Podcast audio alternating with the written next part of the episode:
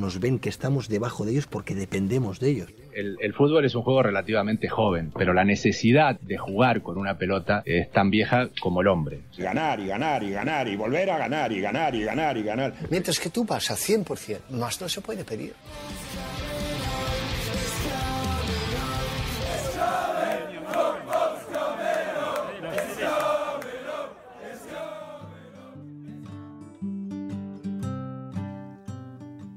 Muy buenas a todos y sed bienvenidos a Mister, mi nuevo podcast. Me presento, soy Jonander Pérez, entrenador de fútbol con licencia UEFA A y con titulación de análisis y scouting.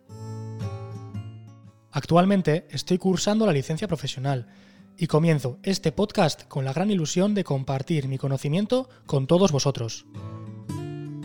Hablaremos de contenidos futbolísticos de pizarra y banquillo, tratando el deporte rey desde otro ángulo. Desde temas técnico-tácticos o de estrategia hasta los propios de gestión de grupo, psicología y liderazgo. El plato principal de este primer programa serán las fases y el modelo de juego, un básico que dota de identidad a un equipo de fútbol. El modelo es tan fundamental que los equipos desarrollan su juego en base a este modelo. Dicho de otra manera, el modelo de juego es el manual del equipo, es donde se detallan los comportamientos de cada posición del campo en cada situación del juego.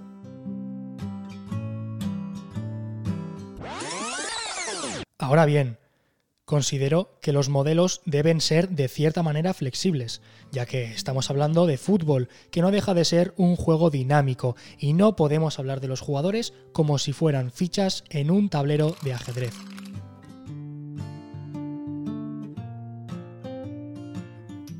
Francis Sánchez, analista del Atlético de Madrid, en su libro ¿Qué esconde tu rival?, divide el fútbol en dos grandes bloques o áreas de desarrollo, el propio juego dinámico y las acciones a balón parado.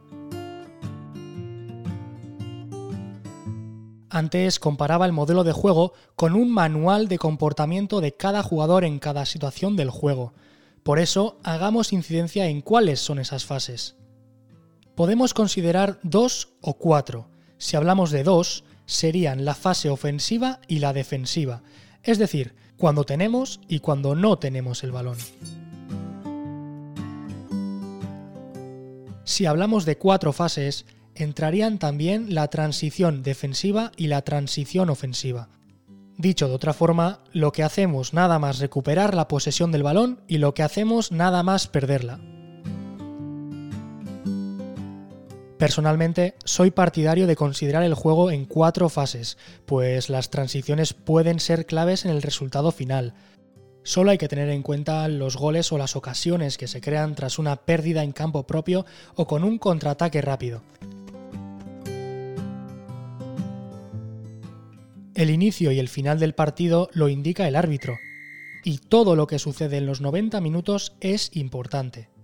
Desde un saque de banda, un córner, una falta, hasta cualquier pérdida o cualquier recuperación.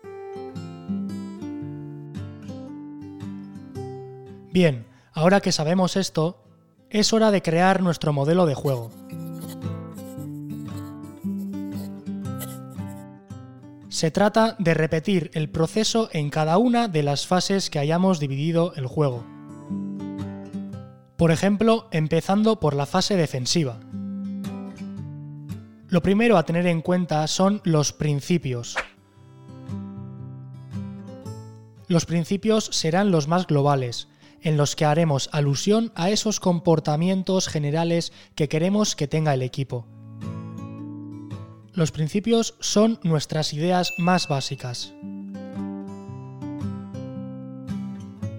Además de dividir por fases estos principios, también es conveniente especificar cada uno de ellos en qué zona del campo y por qué líneas son llevados a cabo.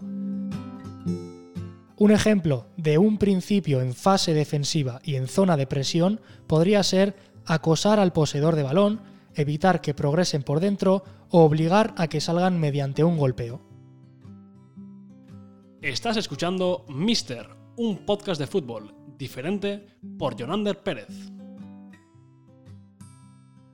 Una vez tengamos los principios de cada una de las fases y zonas del campo, pasaremos a desarrollar más estas ideas. De esta manera conseguiremos más exactitud en los comportamientos que queremos que tengan nuestros jugadores. A estas ideas más amplias les llamaremos subprincipios. Y como he comentado, no es más que desarrollar de una forma más específica los principios que hemos escrito antes.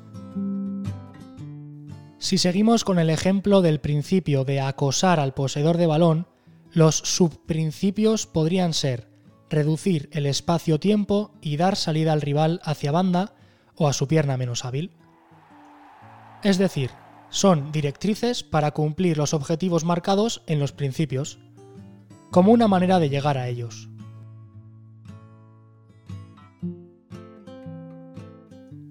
Para finalizar, tenemos los sub-subprincipios.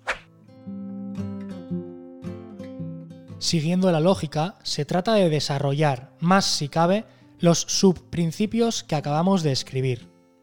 Aunque parezcan los menos importantes, estos sub-subprincipios son los comportamientos más básicos que tendrá que realizar cada jugador de forma individual y que sin ellos no se podrán realizar con éxito los principios de nuestro modelo de juego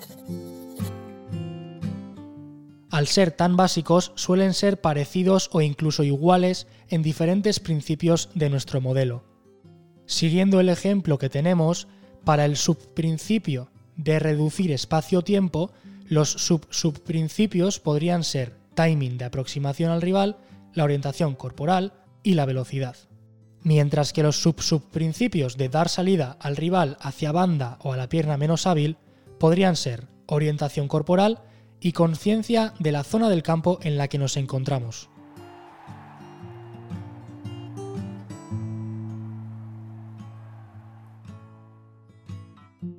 Para los entrenadores es muy importante incidir, trabajar y corregir los sub-subprincipios, ya que, aunque sean los últimos en la creación del modelo de juego, son básicos y esenciales para que el modelo tenga sentido. Los sub-subprincipios son la base de todo. Para mí, esta es la forma más detallada de hacerlo, aunque no quiere decir que sea ni la única ni la mejor. Como cada maestrillo tiene su librillo, cada entrenador tiene sus propias ideas para realizar su trabajo. El modelo de juego trata de ejemplificar lo que queremos y lo que tenemos en nuestra cabeza para hacérselo llegar a nuestro equipo. Por esta razón es tan fundamental tener un modelo determinado es fundamental para que el jugador sepa cómo queremos que se comporte o qué queremos que haga en una situación concreta del juego. No valdrá de nada quejarse y echarle la culpa al futbolista por su desconocimiento, pues es el entrenador el responsable de informar a sus jugadores de su modelo de juego para lograr una identidad propia y trabajar en base a ella.